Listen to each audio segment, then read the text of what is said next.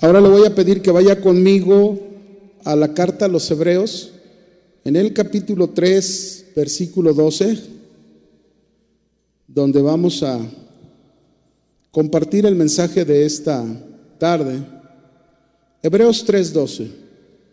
Dice ahí la escritura, está en pantalla, mirad, note las palabras tan importantes, ¿verdad? Mirad, hermanos, que no haya en ninguno de vosotros corazón malo de incredulidad para apartarse del Dios vivo. Quisiera orar, cierre sus ojos. Padre, queremos poner en tus manos este mensaje. Quizás todos los que estamos aquí presentes, de alguna manera nos, nos identificaremos con él y queremos pedirte que nos ayudes a comprender tu palabra, que abras nuestros corazones, nuestros oídos, para que la palabra que tú nos tengas que exhortar, animar, alentar, eh, caiga en buena tierra y podamos, podamos obtener un fruto de ella. Lo ponemos en tus manos en el nombre de Jesús. Amén. Yo le he titulado este mensaje Un virus peor que el COVID. Y a lo mejor nos, eh, nos, hemos de preguntar, pues, ¿qué virus hay peor que el COVID, no? Mire, todos hemos sido testigos del aumento de contagios que ha ocasionado este virus del COVID, COVID-19. Un virus que inició de una manera por allá en el 2020, pero que con el paso del tiempo ha adquirido diferentes mutaciones de variantes que lo han hecho más contagioso, más peligroso y bueno, incluso se oye mucho de una cuarta ola que ya la estamos viviendo aquí nosotros, ¿verdad? Este, de este virus mutado, esta nueva variante conocida como Omicron, que ya este, muchos, muchos, bueno, a mí ya me tocó, ¿verdad? Que ya me, por ahí me contagié, quizás sin darme cuenta, pero así pasó. Este, este virus ha traído una infinidad de problemas desde que inició a la humanidad, desde su aparición hemos visto muertes, enfermedades, problemas económicos, la no socialización, el encierro, problemas familiares, el aislamiento, la humanidad. Fíjese bien, se ha enfrascado en encontrar una solución a este mal que hasta el día de hoy no se ha podido contener. Por ejemplo, déjeme ponerle algunos ejemplos de estos problemas que ha ocasionado el virus. Durante este tiempo del virus, los niños duraron fuera de sus aulas casi dos años. Y aunque se, estuvieron llevando clases de una manera virtual, se dice en estadísticas que cerca del 60% de la población en América Latina de los niños durante todo este tiempo no estuvieron teniendo acceso al aprendizaje a distancia por muchas razones, a lo mejor por falta de, tener una computadora o de, no tener internet. Así que el 60% de la población en América Latina este, padeció el aprendizaje, ¿verdad?, de los niños, que fue un problema severo. Por otro lado, también se dice que el desempleo juvenil ha aumentado tres veces más que el de los adultos durante este tiempo.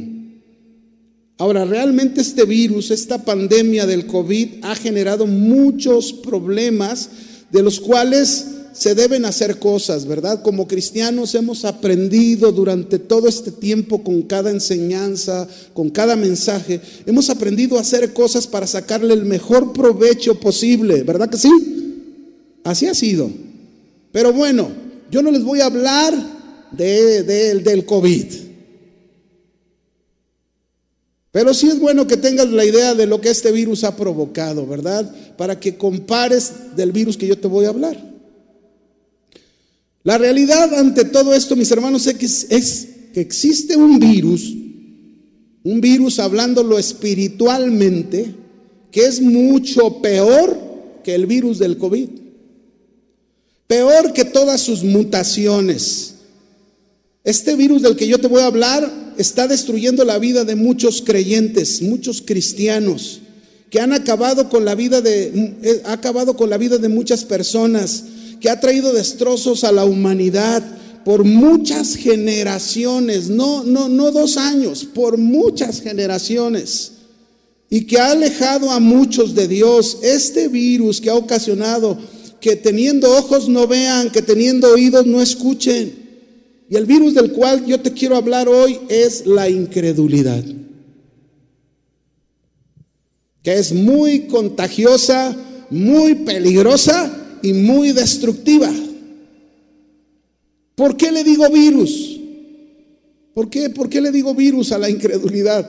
Mira, un virus, ¿qué, ¿qué, es un virus? Un virus es un microorganismo que no se ve, pero que actúa infectando células y causando graves enfermedades. Ya lo hemos experimentado, podría decir todos, si no personalmente con familiares. Es un virus invisible que no se ve, la incredulidad no se ve, pero de igual manera actúa infectando primero la vida de quien la tiene y luego infectando la vida de otros, causando graves problemas.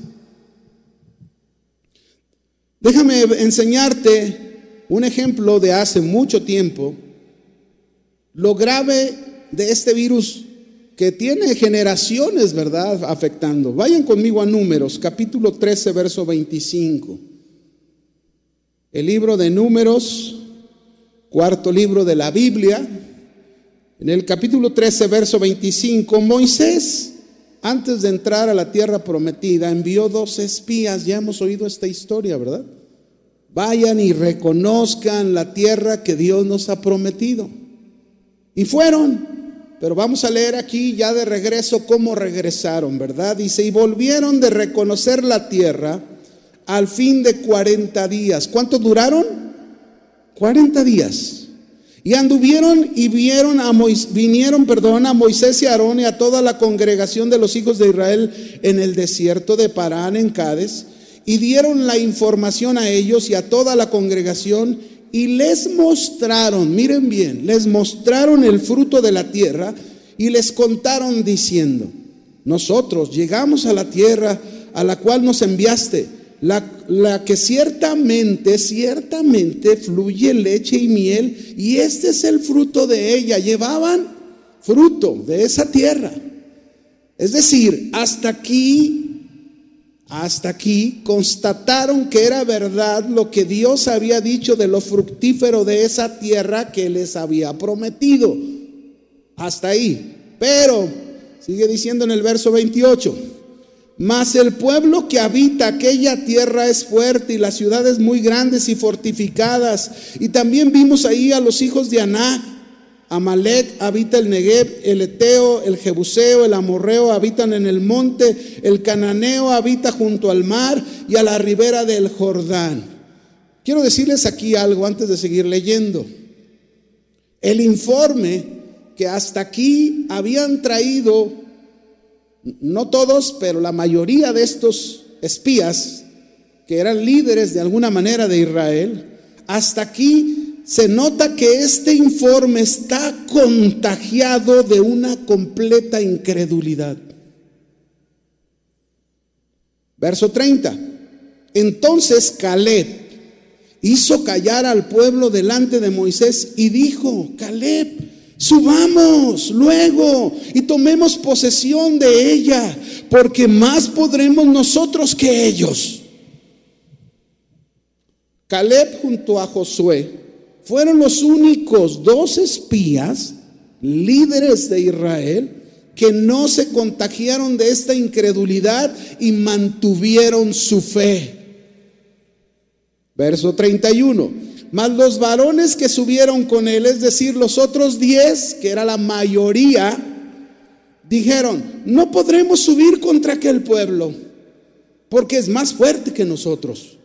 Y hablaron mal entre los hijos de Israel de la tierra que habían reconocido, diciendo, la tierra por donde pasamos para reconocerla es tierra que traga sus moradores. Y todo el pueblo que vimos en medio de ella son hombres de grande estatura.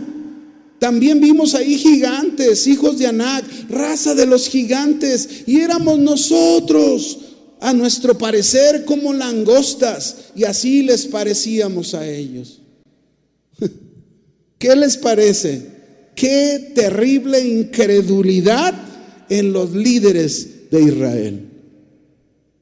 Completamente contagiados y en peligro. ¿En peligro de qué?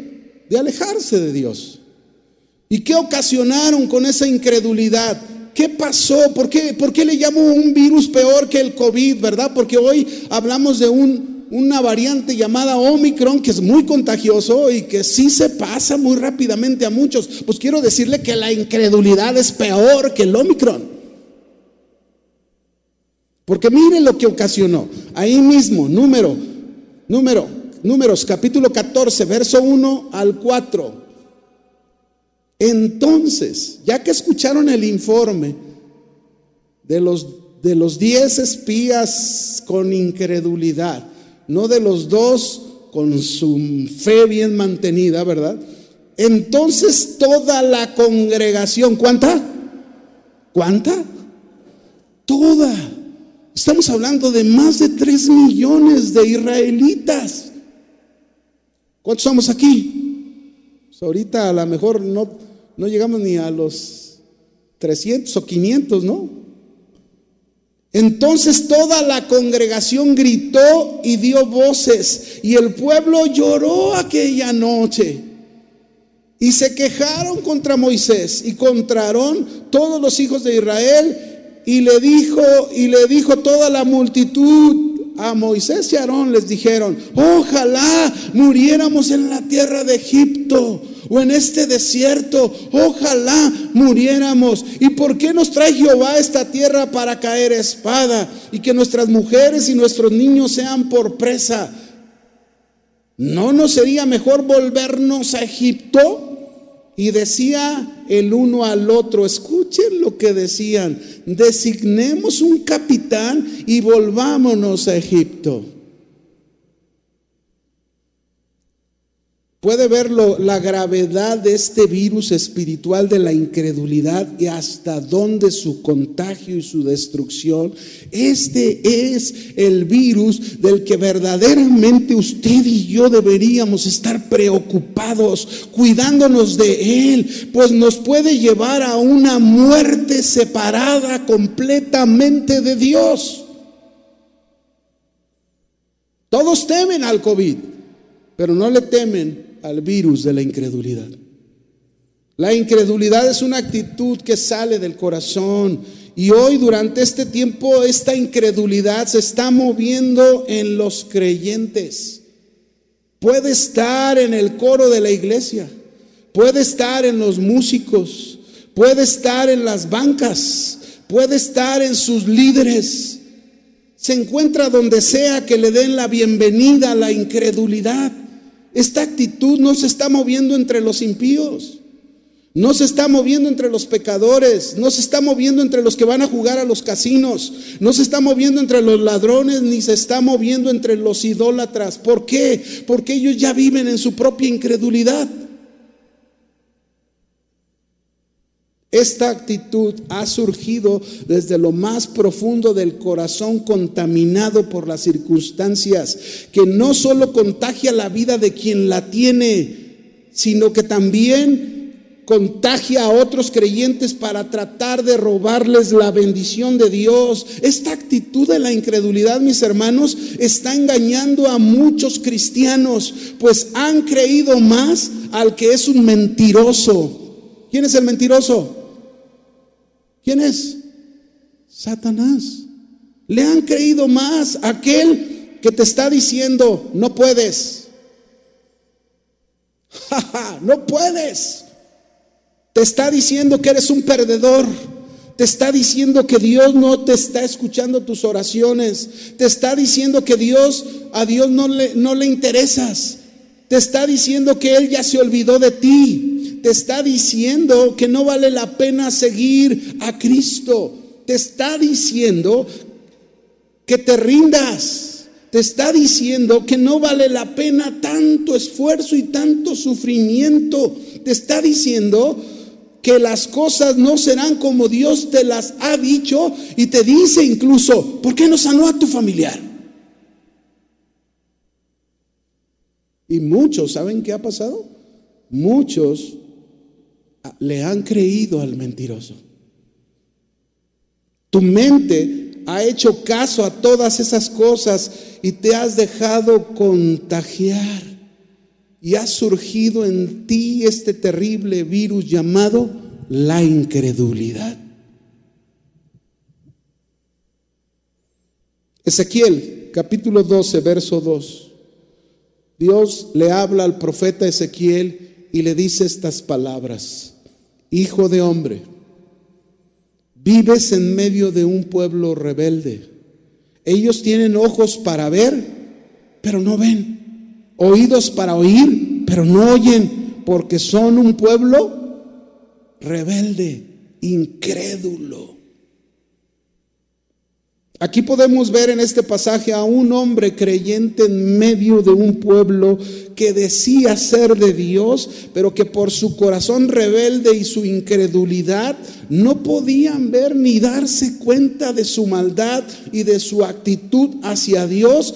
Y eso es lo que hace la incredulidad. No te permite ver ni darte cuenta de tu maldad, de lo que estás haciendo que no es correcto ante los ojos de Dios y lo que está produciendo en ti. Porque eso es lo peor, lo que está produciendo en tu vida. Otro texto, por favor. Vaya conmigo a Tito, la carta de Tito, capítulo 1, verso 15 al 16.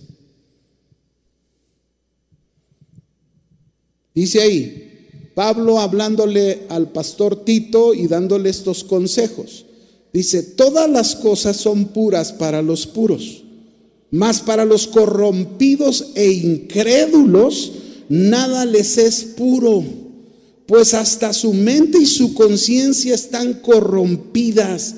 Profesan, dicen conocer a Dios, pero con los hechos lo niegan, siendo abominables y rebeldes, reprobos en cuanto a toda buena obra. Una vez más en este pasaje, queridos hermanos, se nos presenta la diferencia entre el verdadero creyente y el incrédulo contagiado por este terrible virus capaz de llevarte a la muerte espiritual y separarte de Dios por siempre. Al incrédulo, mis hermanos, no le importa la pureza. Por ello no ven cuando sus acciones están contaminadas, no hay pureza en sus pensamientos. Ellos se jactan de decirte que conocen a Dios, pero con sus hechos lo niegan. Nunca se me olvida cuando yo tenía poco en el Señor, ya hace muchos años, más de 40 años, ¿verdad? Y yo trabajaba en ese tiempo, estaba terminando mi carrera, trabajaba en el ferrocarril y yo tenía un compañero ahí de trabajo que todos los días decía que él era cristiano, todos los días decía que él conocía a Dios. Pero cuando tú lo veías a él, que se llevaba con los demás compañeros, la manera en que se llevaba con los demás compañeros, la forma en que se llevaba, ¿verdad? Ahí se acostumbraba que se agarraban ahí todo el cuerpo entre ellos, ¿verdad? Y luego malas palabras. Y la verdad es que yo decía, ¿cómo, este dice que es cristiano y vive de esa manera? Lo poco que había leído de la Biblia, yo, yo como que decía, pues no concuerda lo que él dice con lo que aquí dice. Estos, mis hermanos, como ese, ese hombre, son los corrompidos e incrédulos que para ellos nada les es puro. Nada. El verdadero creyente es aquel que Cristo tiene el control de su vida. ¿Cuántos dicen amén por eso? Ese es el verdadero creyente, aquel que ha decidido entregarle su vida al Señor y el Señor tiene control de su vida y aprende a vivir en la pureza de Cristo en medio de la maldad. Puede que falle, Puede que cometa un error, pero cuando es enfrentado, confrontado y se da cuenta que ha fallado, inmediatamente va y pide perdón y rectifica sus pasos. Pero no así los incrédulos que por sus corazones contaminados y corrompidos ven lo malo como bueno y lo bueno como malo. Dicen conocer a Dios, pero la verdad es que por su incredulidad viven lejos de la realidad. El incrédulo vive engañado en su apariencia, en su hipocresía, ¿verdad?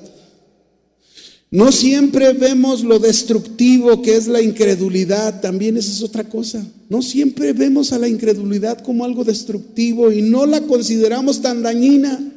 Es fácil pensarla como solo un área de la vida, ¿verdad?, en la cual necesitamos mejorar. Pero dejo recordarles lo que acabamos de leer ahí en la carta de Tito, que Pablo en esta carta nos advierte que hay una conexión tremenda entre la corrupción del corazón y la incredulidad. Entonces, mis hermanos, la incredulidad es desobediencia. La incredulidad es rebeldía. La incredulidad es dudar de las palabras del Señor. La incredulidad es falta de confianza. La incredulidad es mantenerte firme en el error. La incredulidad es seguir dependiendo de tus pensamientos y no de los pensamientos del Señor. Por eso, el pasaje de inicio de Hebreos, la carta de Hebreos, Ahí nos dice claramente la primer palabra, mirad, miren. Esta palabra mirar significa vigilar, observar, examinar, cuidar, guardar. El no contagiarnos de este tremendo virus de un corazón y una actitud de incredulidad que nos aparta de Dios y nos aparta de sus caminos. Conozcamos algunas características, mis hermanos. Es importante conocer algunas características de este virus de la incredulidad tan contagioso y destructivo. La primera, la incredulidad brota del corazón y es pecado. Si tú pensabas que ser incrédulo no es pecado, la incredulidad es pecado. Afecta, infecta nuestras vidas y luego a otros. Vuelvo a repetir Hebreos 3:12. Mirad, hermanos, vigilen, examinen, cuiden, que no haya ninguno de vosotros corazón malo de qué? Incredulidad. ¿Qué puede hacer la incredulidad? Ahí lo dice, para apartarse de quién? Del Dios vivo.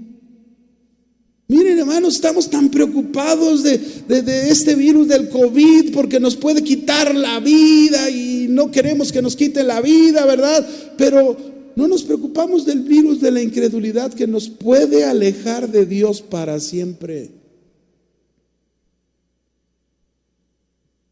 La incredulidad te puede llevar a la muerte espiritual, una separación por siempre de Dios. ¿Cuántos cristianos incrédulos están dentro de la iglesia? Voy a repetirlo, ¿cuántos incrédulos cristianos están dentro de la iglesia? Suena raro, ¿no? Pero es la realidad. Somos cristianos, pero en muchas ocasiones no le creemos a Dios. No le creemos lo que nos promete en su palabra conforme a su perfecta voluntad. Y en ocasiones nuestra alma no tiene descanso en Dios porque todo lo que nos pasa alrededor parece estar en contra de todo lo que se nos, se nos ha hablado del Evangelio, ¿verdad? Pero dice la palabra del Señor, por ejemplo, que a los que aman a Dios, todas las cosas que dice, ayudan para bien. Pero muchas veces el alma no tiene descanso en esa fidelidad de las palabras del Señor. ¿Cuántos creen la Biblia? Tres. ¿Cuántos creen la Biblia? Ya aumentaron, ¿verdad? ¿Cuántos creen la Biblia? Porque la Biblia, mis hermanos, afirma que estas cosas son verdad para creerse. Muchos de nosotros como cristianos, al pasar por la aflicción, teniendo ojos, no vemos. Teniendo oídos, no escuchamos. Estamos tan mal que nuestros sentidos están embotados que lo que Dios nos ha dicho en su palabra no lo alcanzamos a entender. Tal vez, tal vez, quizás seamos buenos para la ciencia, ¿verdad?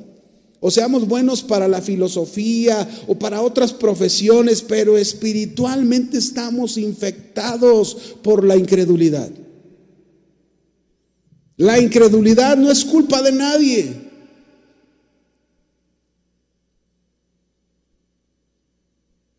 De nadie, sino de nosotros mismos, que dejamos que esto surja de nuestro corazón y nos lleve a pecar. No tuvimos cuidado, no vigilamos, no examinamos nuestro corazón y nos contagiamos.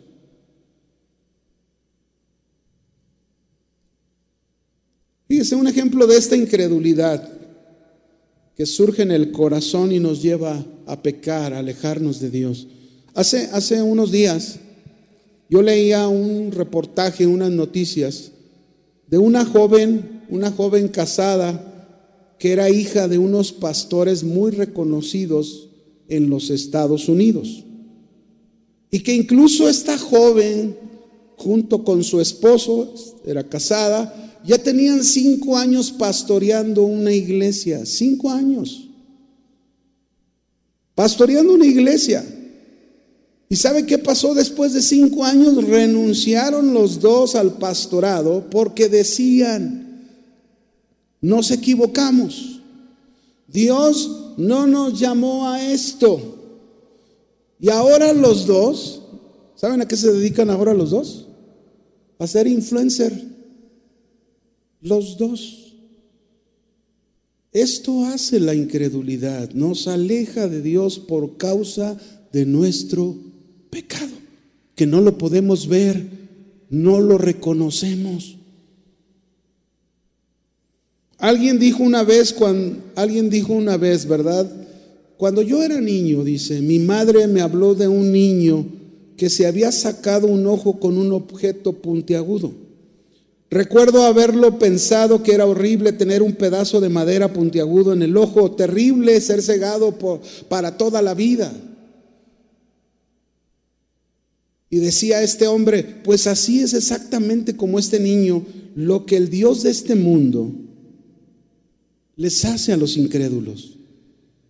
Es decir, Satanás, el diablo, el Dios de esta era, el diablo que es el que clava en las personas una estaca para cegarle los ojos, es el que te ciega la mente con respecto a la palabra de Dios para que no creas.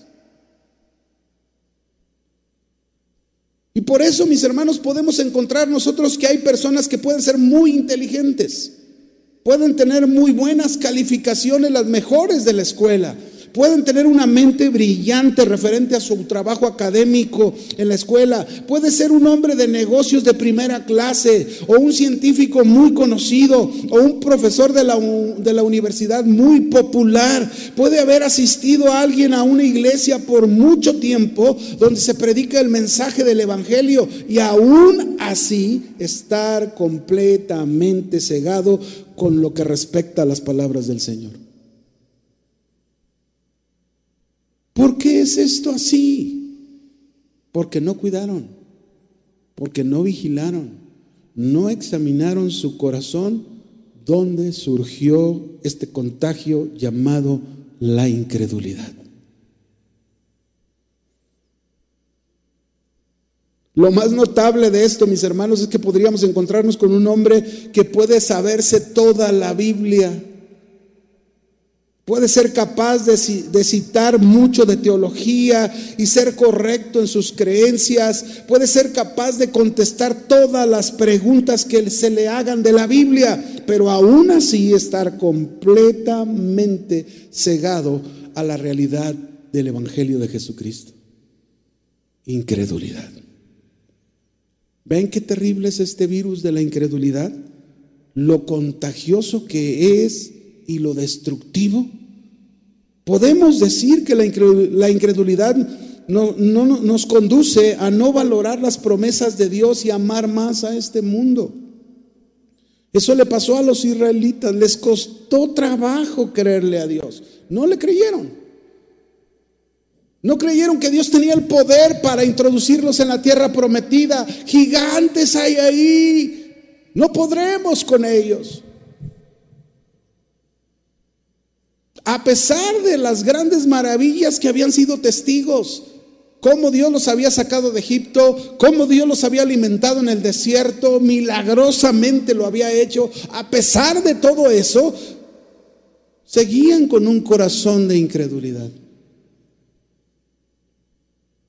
Ah, pero eso sí, con su incredulidad, ¿saben qué anhelaban? Volver a Egipto. Eso es lo que hace la incredulidad. Te hace regresar a hacer las cosas que dejaste de tu pasado esa vida que llevabas en tu pasado.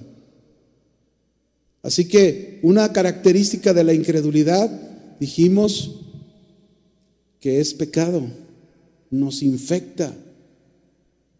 La segunda, otra característica de este virus de la incredulidad, que es muy contagioso y destructivo, la incredulidad nos hace duros del corazón. Duros.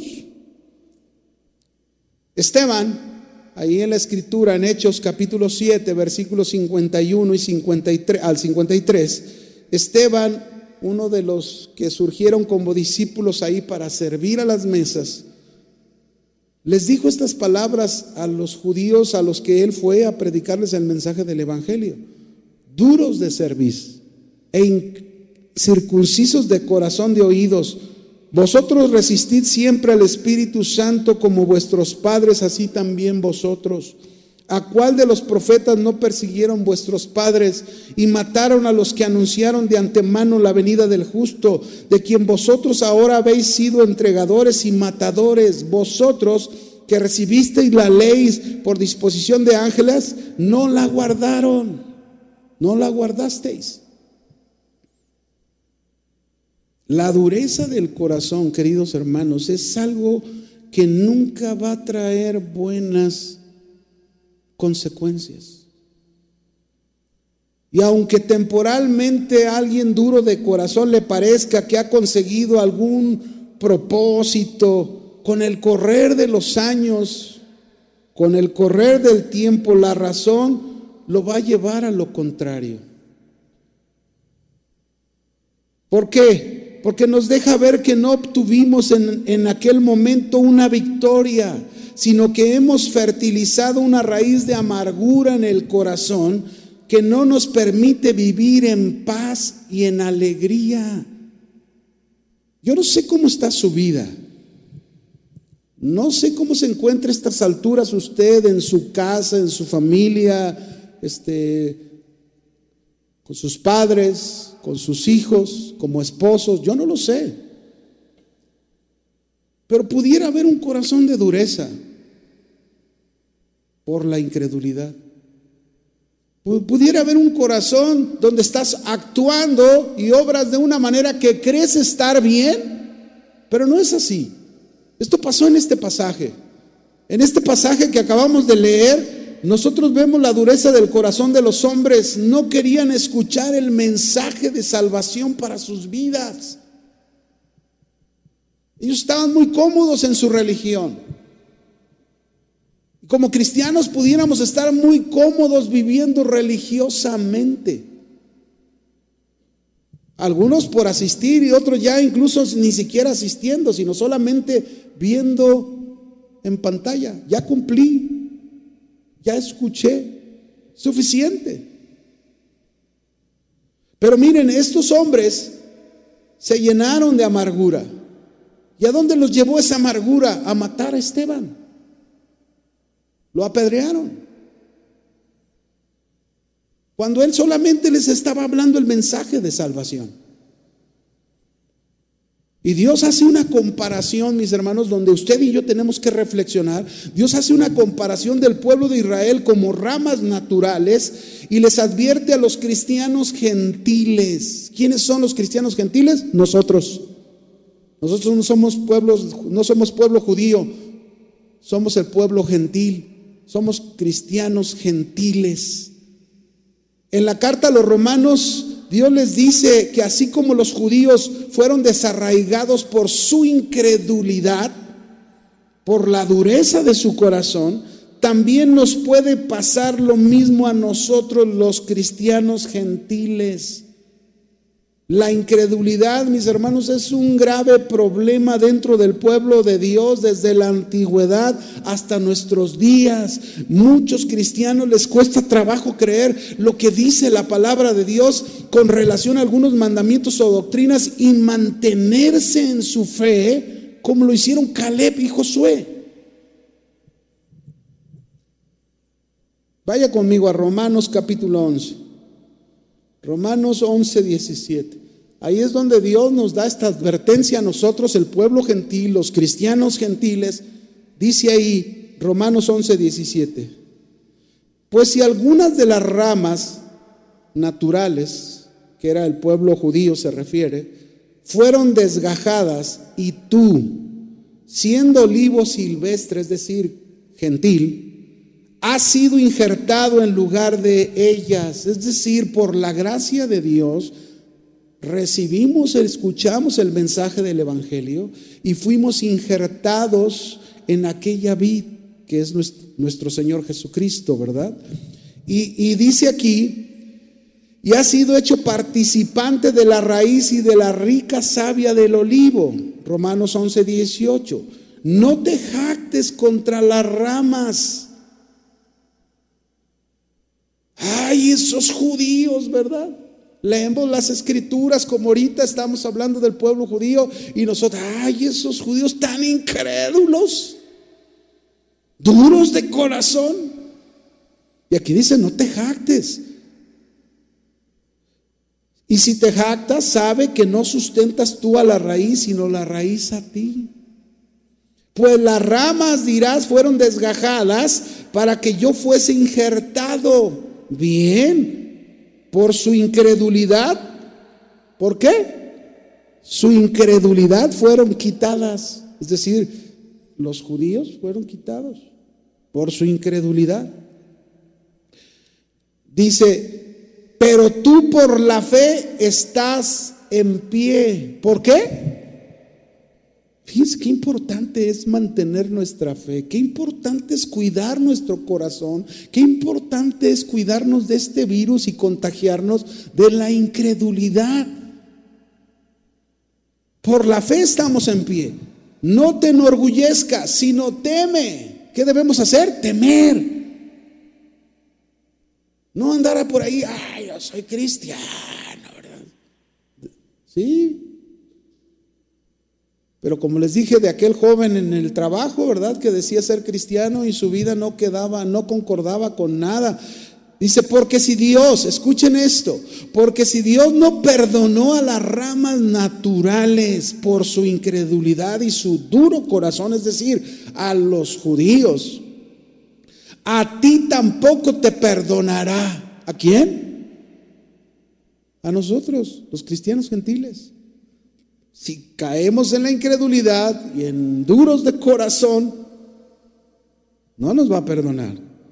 Mira pues, dice, la bondad y la severidad de Dios, la severidad ciertamente para los que cayeron por su incredulidad, pero la bondad para contigo si permaneces en esa bondad, es decir, si te mantienes en tu fe, en la fidelidad a Dios, a pesar de cualquier cosa que vivas en tu vida, pase lo que pase, ahí estás de pie creyéndole al Señor, a su palabra y dice, si permaneces en esa bondad, pues de otra manera tú también serás cortado. ¿Cuántos hacen caso a este mensaje de Dios? Serás cortado por qué? Por la incredulidad, si te dejaste contagiar de ella. Y aún ellos, fíjate, termina diciendo, y aún ellos, los judíos, si no permanecen en su incredulidad, serán injertados. Es decir, Dios los perdona y serán vueltos al lugar de donde fueron quitados. Pues poderoso es Dios para volverlos a injertar, dice la escritura. Así que mis hermanos, Cuidémonos de la incredulidad que nos puede llevar a tener corazones que duros. Que no sea así tu corazón. Una característica más de este virus de la incredulidad tan contagioso y tan destructivo, mis hermanos, la incredulidad también aparta de Dios y nos lleva a poner la confianza en este mundo. ¿Qué le pasó al pueblo de Israel ahí cuando fueron contagiados? Cuando se quejaron con Moisés, lo leímos, ¿verdad? No, ojalá muriéramos allá, en, e, hubiéramos muerto en Egipto, ojalá nos hubiéramos muerto en el desierto, ¿para qué nos sacaste acá? ¿Verdad? Designemos un capitán y volvámonos. ¿A dónde querían regresar? A Egipto. Resulta triste que muchos cristianos no se dan cuenta de los daños que la incredulidad está causando en sus vidas, en sus hogares, en, iglesias, en, sus, en tantas personas. La incredulidad ha llevado a muchos a apartarse de Dios y a poner su confianza en las cosas de este mundo. Cuando usted y yo lo hemos oído no una vez, lo hemos oído muchas veces, somos peregrinos en este mundo. ¿Qué somos? Peregrinos, extranjeros. Nosotros somos embajadores, dice la escritura, pero no de este mundo. Somos embajadores del reino celestial. Estamos aquí, pero sabemos que nuestra patria no es aquí. A quien representamos no es aquí es allá en los cielos. Pero muchos, mis hermanos, no escuchan. No oyen, tienen oídos, pero no escuchan la palabra. Profesan a Dios, pero por su incredulidad llegan a tener ese corazón endurecido y viven apartados de Dios, aunque asisten a las iglesias.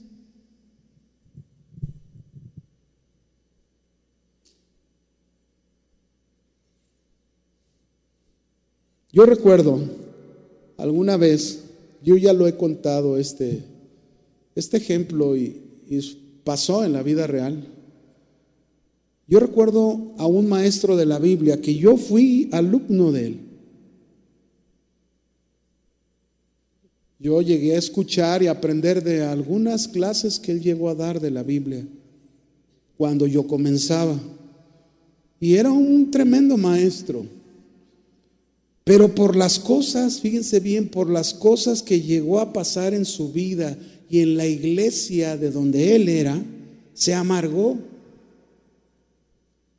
Se endureció su corazón de tal manera que permitió contagiarse de este virus llamado, ¿cómo se llama el virus que estamos hablando?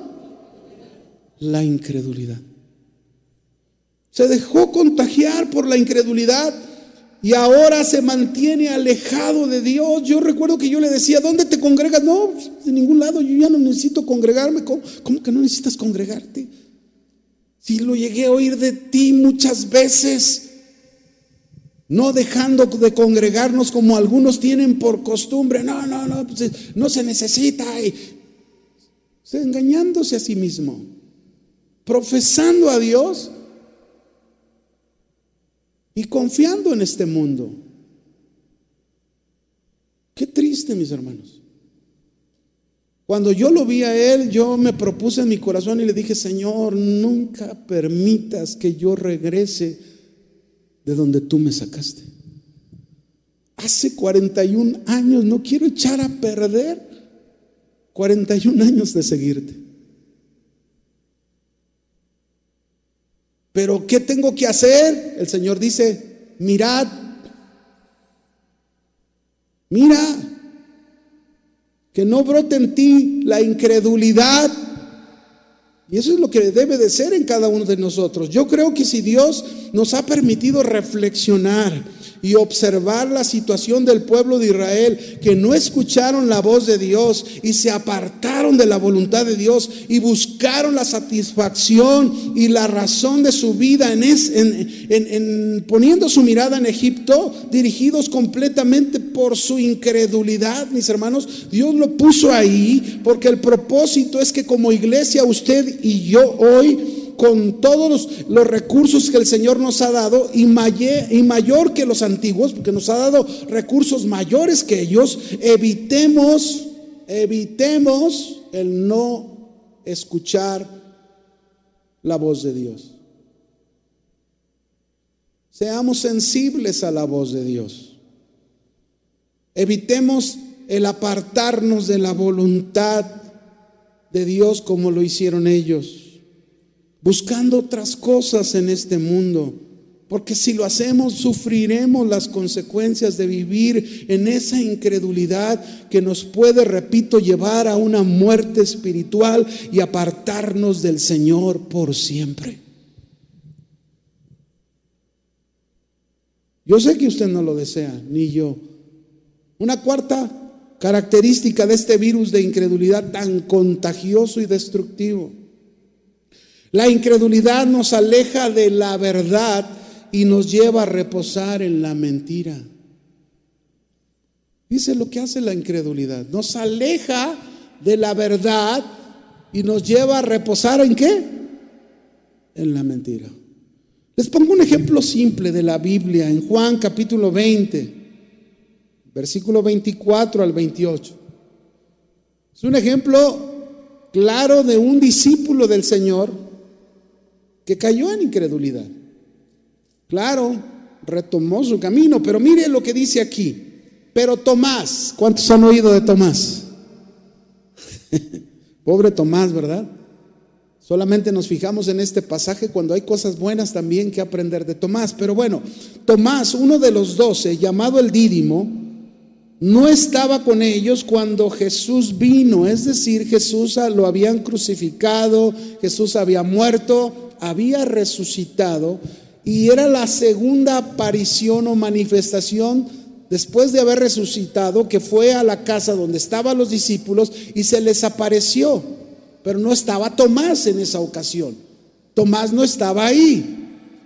Dice el verso 25. Entonces los otros discípulos le dijeron, pues, al Señor hemos visto. Y él les dijo, si no viene en sus manos la señal de los clavos y metiere mi dedo en el lugar de los clavos y metiere mi mano en su costado, ¿qué dice? Incrédulo. Tomás es de los que de los que piensan ver para creer. ¿De cuáles eres tú? ¿Eres una Tomasita o un Tomasito? Ahí está, no creeré. Ocho días después, dice el verso 26. Y ese Señor cómo tiene paciencia de nosotros. Y si alguno hoy en esta tarde se encuentra como Tomás en incredulidad, el Señor quiere cambiarte de esa posición. El Señor quiere limpiarte, sanarte, y que te mantengas en la fe, en la confianza. Ocho días después estaban otra vez sus discípulos dentro de la casa y ahí ya se encontraba Tomás, dice con ellos Tomás, llegó Jesús estando las puertas cerradas y se puso en medio de ellos y dijo, paz a vosotros. Luego dijo Tomás, le dijo a Tomás, perdón, Jesús le dijo a Tomás, pon aquí tu dedo y mira mis manos y acerca tu mano y métela en mi costado. No seas, ¿qué le dijo? No seas qué. ¿A cuánto les gustaría que el Señor les diga hoy? No seas... Qué tremendo, ¿no? No seas incrédulo, sino creyente. ¿Qué quiere el Señor de ti de mí? ¿Qué quiere? Que seamos creyentes, que seamos, que confiemos que mantengamos la fe. Ese es el deseo del Señor. Mantengamos la fe, no incrédulos, ¿verdad? Entonces Tomás Entonces, es decir, hasta entonces Tomás respondió y dijo, Señor mío y Dios mío. Y Jesús le dijo, porque me has visto, Tomás, ¿creíste? Bienaventurados los que no vieron y creyeron. Si tú eres un creyente, si tú mantienes tu fe, si tú mantienes tu confianza en Dios, eres un favorecido, un dichoso. Eso es lo que dice el Señor, bienaventurados los que no vieron y creyeron. No hemos visto al Señor, pero creímos en Él. Y creemos en sus palabras y creemos en lo que nos ha dicho. Y sabemos que el Señor, aunque estemos pasando por lo más terrible de nuestra vida, el Señor ahí está con nosotros. Qué fácil es alejarse de la verdad. ¿Lo vieron con Tomás? Qué fácil, en un instante. Cuando el Señor les había dicho que resucitaría al tercer día, ¿se los dijo o no se los dijo? Voy a resucitar al tercer día. Y se le olvidó a Tomás. Podrían haber sido sus dudas. Podría ser por creer más la mentira. El Señor les había dicho claramente, voy a resucitar y esa era la verdad. Pero cuántas veces como Tomás, mis hermanos, nos alejamos de la verdad por nuestra incredulidad y creemos más los pensamientos que nos vienen de este mundo. Déjenme contarles algo rápidamente de esto, ¿no? Cuando cuando yo tuve, pasé un problema de mis ojos, que muchos de ustedes ya lo han escuchado, yo perdí la vista, ¿verdad? Por cuatro años. Y hubo un momento en que en esa, en esa problemática, alguien del banco, la casa, teníamos una casa, una casa que la teníamos hipotecada, cuando fuimos a entregar las llaves de la casa, recuerdo que el el director de jurídico, que era un amigo mío, nos dijo, vayan al seguro, a lo mejor el seguro puede, este, pues, este, darte un papel de invalidez y con eso pagar tu casa. Y nos brilló una lucecita en medio de la oscuridad, ¿no? O sea, como que Dios lo usó para darnos una esperanza. Pero a la vez yo empezaba con mi mente a pensar y decía, no, no, pero yo no puedo, yo no soy un inválido, este, es, mi, problema es una invalidez temporal, porque yo, mis ojos, y si recupero, este, pues ya, ya, ya, ya puedo hacer cosas y, y, todo eso, ¿verdad? Y lo que se ocupaba era una, eh, una invalidez total y permanente. Y entonces comenzamos mi esposa y yo, ¿verdad? Por conocidos médicos a pensar y a decir, a ver, vamos a a, pensar en un, en un conocido que nos pueda ayudar con todos los trámites ahí. Pero cuando estábamos así, mis hermanos, Dios nos habló tan claramente a mi esposa y a mí, que nos dijo, no ocupan a nadie, yo lo voy a hacer todo.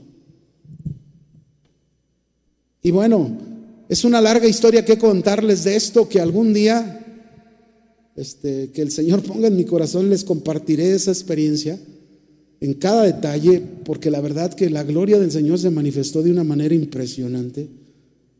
Pero la verdad, obedecimos a las palabras del Señor, no pusimos la confianza en nadie, dijimos, vamos a dejarlo todo en las manos del Señor. Y lo único que les puedo decir que al final de todas las cosas creímos al Señor, nos mantuvimos en fe, no incrédulos, ¿verdad? No esperando ver para creer, y el Señor hizo un gran milagro.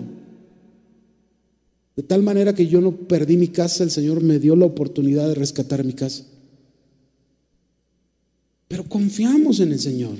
Las mentiras, mis hermanos, comienzan en el huerto de Edén, pero continúan el día de hoy. Y esto sigue sucediendo en muchos cristianos por su incredulidad confían más en la mentira, se apartan de la verdad de Dios y son llevados a reposar en esa mentira. Nosotros podríamos haber confiado en el engaño de nuestros pensamientos, que es una mentira contra la verdad del Señor, cuando el Señor nos dijo claramente, no necesitan de nadie, yo lo voy a hacer. Y lo hizo. de una manera impresionante, ¿verdad? El Salmo 44 dice, bienaventurado el hombre que puso en Jehová su confianza. ¿En quién puso su confianza? En el Señor, en Jehová, en su Dios. Ahí puso su confianza. Bienaventurado el hombre que pone su confianza en Jehová y no mira a los soberbios ni a los que se desvían tras la mentira. ¿Los que se desvían tras qué? ¿Cuántas veces me ha tocado alguna vez, mis hermanos, ministrar a una pareja donde eh, no son matrimonio?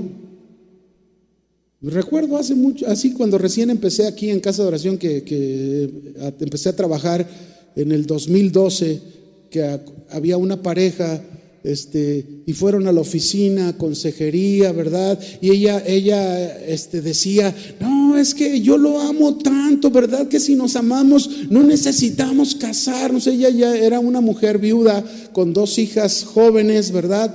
Y este, y era, él era un joven, ¿verdad? Un poquito más chico que ella, pero él la quería. Y él decía, es que pastor, yo quiero casarme, pero ella no quiere. Y ella es que, es que, eh, pastor, ¿verdad que si nos amamos no hay ningún problema? ¿A quién estaba haciéndole caso? ¿A la verdad o a la mentira?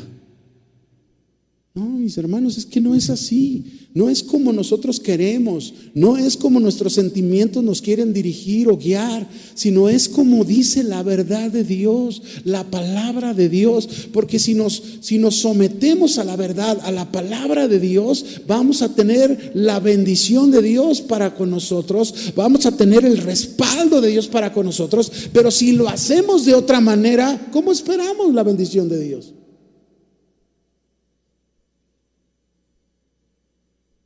Así que bienaventurado el hombre que puso en Jehová su confianza y no mira a los soberbios ni a los que se desvían tras la mentira.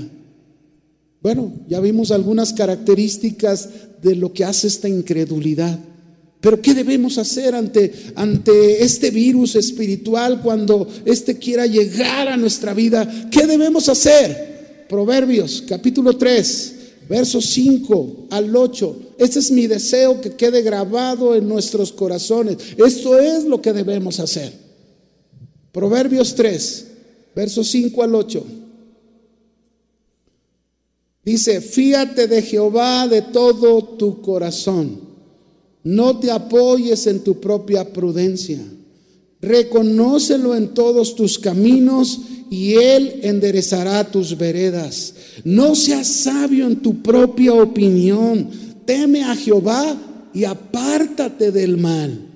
Y verso 8 dice, porque será medicina para tu cuerpo y refrigerio para tus huesos. Este pasaje que acabamos de leer, mis hermanos, nos ayuda a encontrar los principios y la fórmula que nos llevará a una vida sana y saludable, libre de todo contagio de este virus de la incredulidad. ¿Cuántos lo desean? Si tú lo deseas, ¿quieres aprender conmigo? Número uno, ¿qué debemos hacer? Dice ahí, debemos confiar completamente en Dios, esperar en Él y estar seguros de todo corazón. Confiar. Eso es lo que debemos hacer. No permitir que la confianza o la duda nos robe la confianza. Que las circunstancias nos roben la confianza. Que los problemas nos roben la confianza. No. Debemos confiar completamente en Dios y esperar y estar seguros. Esperar, porque a veces va a haber necesidad de esperar. En algunos casos quizás no sea esperar tanto, pero en otros hay que esperar. Mire, por ejemplo, yo tengo trasplante de córneas en mis dos ojos.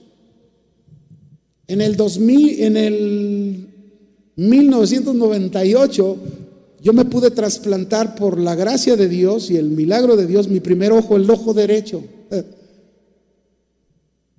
Pero pasaron 12 años. ¿Cuántos años pasaron? Es decir, que durante 12 años yo con un ojo estaba viendo nada más, leyendo, con un ojo, el derecho, pero creyendo, creyendo. Un día, Señor, va a llegar el segundo ojo. Un día va a llegar el milagro del segundo ojo. Un día tú vas a, vas a permitir o me vas a tocar y vas a sanar mi ojo o me vas a proveer para que me pongan el otro trasplante. Porque es la forma en que yo podía recuperar mi vista. Pasaron 12 años esperando, confiando en Dios, estando seguros. Y en el 2000, en el 2008, trasplanté el ojo izquierdo. Se trasplantó el ojo izquierdo que es el mejor ahorita. Si usted me pregunta, el derecho ya ve menos y el izquierdo es el fuerte. Pero ahí está, confianza, esperar, estar seguros. debemos llegar a estar seguros y convencidos que Dios y su palabra nunca nos va a fallar. ¿Cuándo nos va a fallar?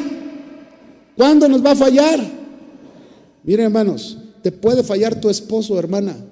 Te puede fallar tu esposa, te pueden fallar tus hijos, te pueden fallar tus padres, te puede fallar tu jefe, te puede fallar tu líder, pero Dios nunca te va a fallar. Nunca. Lo que Él ha dicho en su palabra, Él lo va a cumplir. Por eso, fíate del Señor de todo tu corazón, confía en Él, está seguro.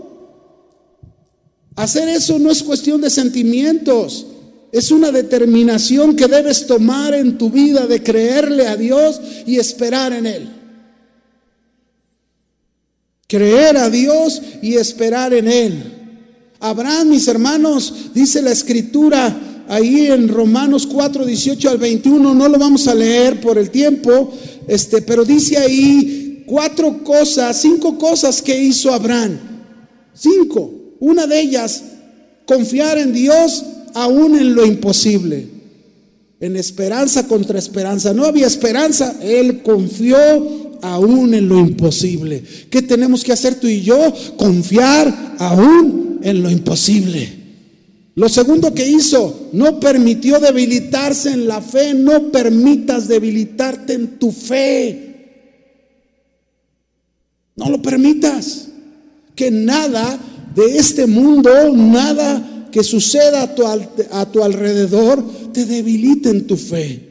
Lo tercero que hizo, no le dio lugar en su mente a la duda, no dudó para nada. No dudes de lo que el Señor dice. No dudes de la verdad del Señor. No creas al mentiroso.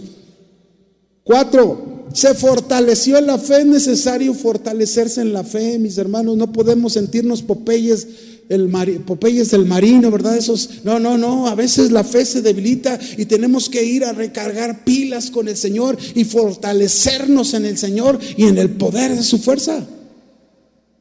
Y lo último que hizo Abraham, estar plenamente convencido. Casi nada. Así es lo que debemos hacer estar plenamente convencidos. Esta es la manera en que derrotamos la incredulidad a ese virus, nos mantenemos sanos y saludables. ¿Qué otra cosa debemos hacer? Dice ahí Proverbios 3, verso 5, la segunda parte. No apoyarnos en nuestra sabiduría, nuestra prudencia. No apoyarnos. Nuestra sabiduría es la que nos echa a perder todo. Todo porque por ella dudamos, por ella desobedecemos, por ella somos rebeldes, todo por seguir nuestros pensamientos sin el respaldo de Dios.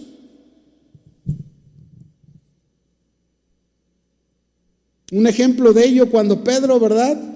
Ahí en Juan 13, no lo vamos a leer, pero cuando Pedro este, le dice a Jesús, Jesús le dice, que él va a partir y que no lo pueden seguir. Y Pedro, ¿por qué no te puedo seguir, Señor? Mi vida pondré por ti. Y Jesús le contesta, ¿tu vida pondrás por mí? Antes que cante el gallo tres veces me vas a negar. Jesús conoce el corazón de nosotros. Pedro se estaba apoyando en su propia prudencia, en su propia sabiduría y no en las palabras que Jesús le había dicho, no me puedes seguir ahora, pero me seguirás después. No se apoye en su prudencia, no se apoye en su sabiduría, apóyese en las palabras, en la sabiduría del Señor. Ahí ponga su apoyo, que su apoyo siempre sea el respaldo de la palabra de Dios. Amén. ¿Qué debemos hacer? La tercera cosa, Proverbios 3:6, reconócelo en todos tus caminos y Él enderezará tus veredas. ¿Qué debemos hacer? Necesitamos, mis hermanos, que Dios eche mano de nuestra vida y para ello es importante reconocerlo en nuestros caminos, reconocerlo en todo lo que hagamos.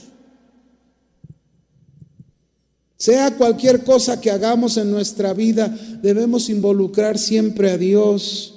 Y seguramente Dios que conoce bien nuestra vida va a enderezar nuestro camino.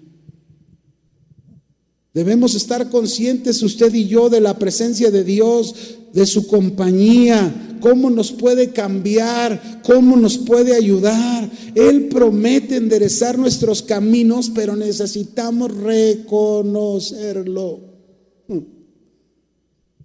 ¿Qué necesitamos? Reconocerlo. Claro. Fíjese, aquí hay un ejemplo de reconocer. En Marcos capítulo 9 verso 21. Rápidamente, este es un ejemplo, Marcos 9, 21, de un hombre que su hijo estaba poseído. Lo había llevado a los discípulos, los discípulos no pudieron echar fuera el demonio y Jesús les reprendió y les dijo, generación incrédula, ¿hasta cuándo he de estar con vosotros? En fin, en el verso 21, Jesús le pregunta al Padre, ¿cuánto tiempo hace que le sucede esto a su hijo? Y él le dijo desde niño, muchas veces le echa el demonio en el fuego y en el agua para matarle. Pero luego dice este hombre a Jesús, si puedes hacer algo, ten misericordia de nosotros y ayúdanos. Pues le faltaba conocer a Jesús, le faltaba saber con quién estaba hablando. Si puedes, pregunto, ¿Jesús puede? ¿Hay alguna cosa que Jesús no pueda? ¿Hay algún imposible que Dios no pueda? Entonces Jesús le dice, le, fíjese cómo le endereza, le corrige su camino y le dice, si puedes creer, al que cree, todo le es posible.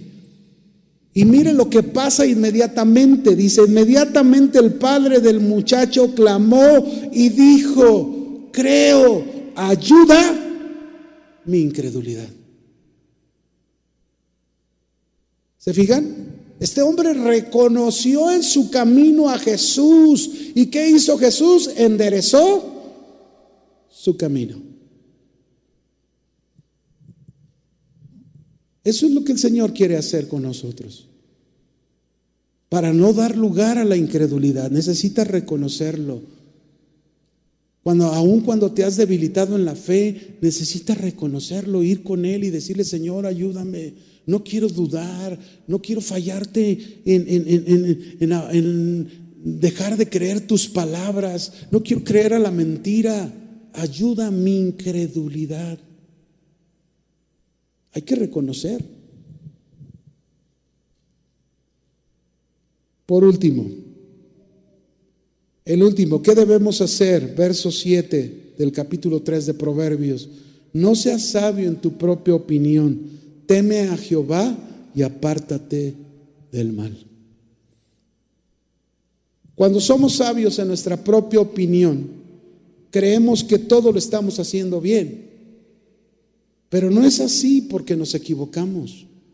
Somos seres imperfectos y solo Dios puede dar la sabiduría para seguir adelante. Tenemos, mis hermanos, que cuidarnos de, de, creernos sabios, ¿verdad? El hombre que es sabio en su propia opinión siempre va a estar mal, siempre va a estar mal, porque no deja que nadie le ayude.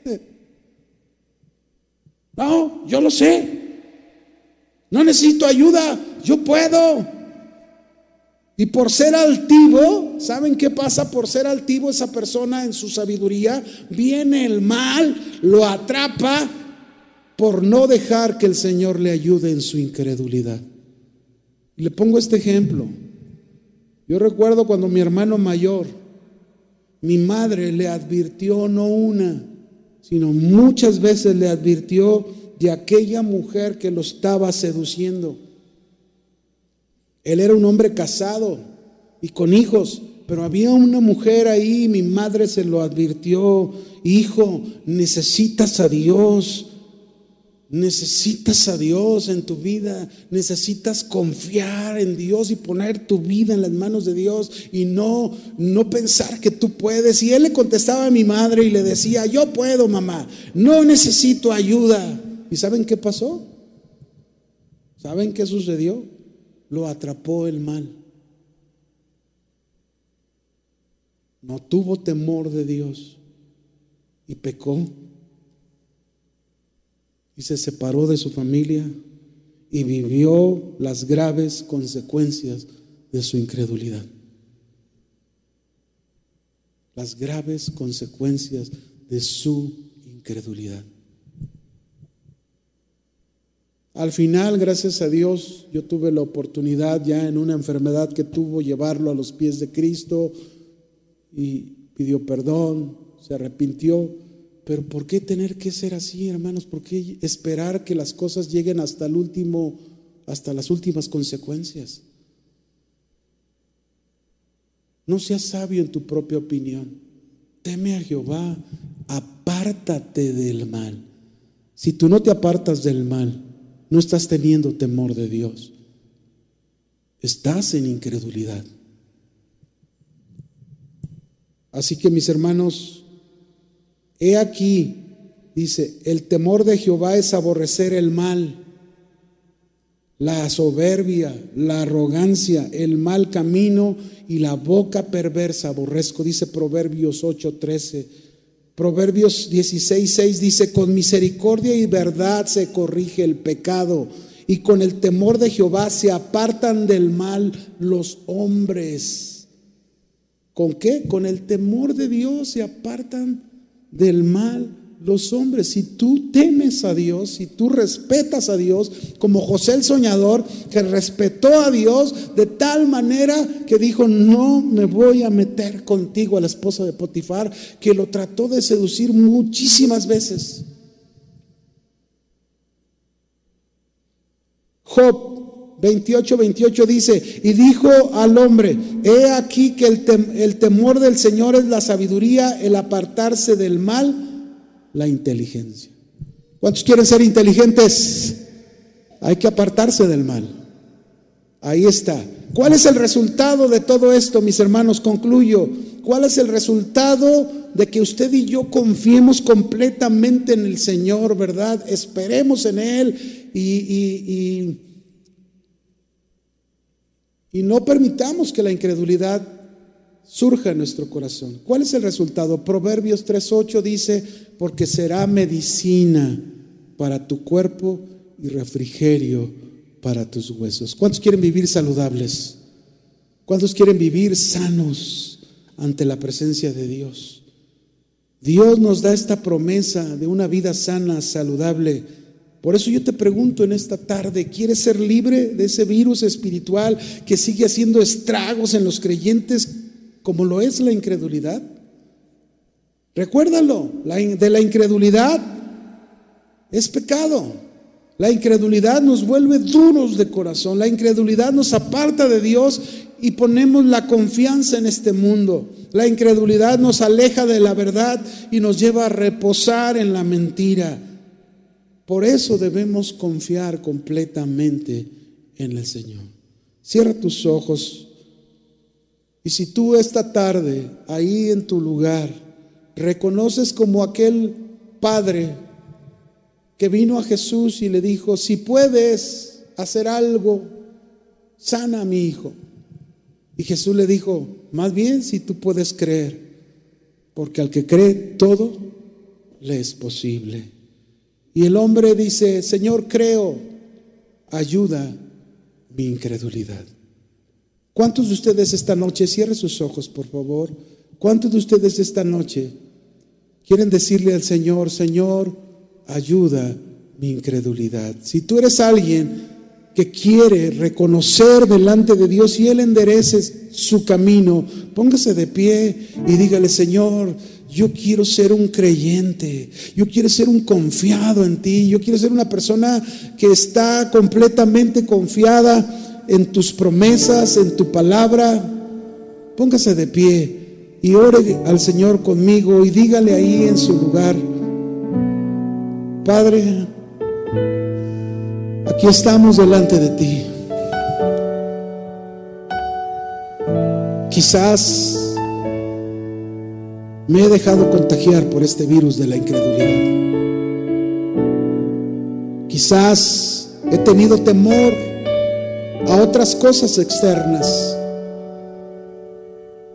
pero no he tenido temor de mantenerme en no confiar en tus palabras. Hoy me humillo ante tu presencia.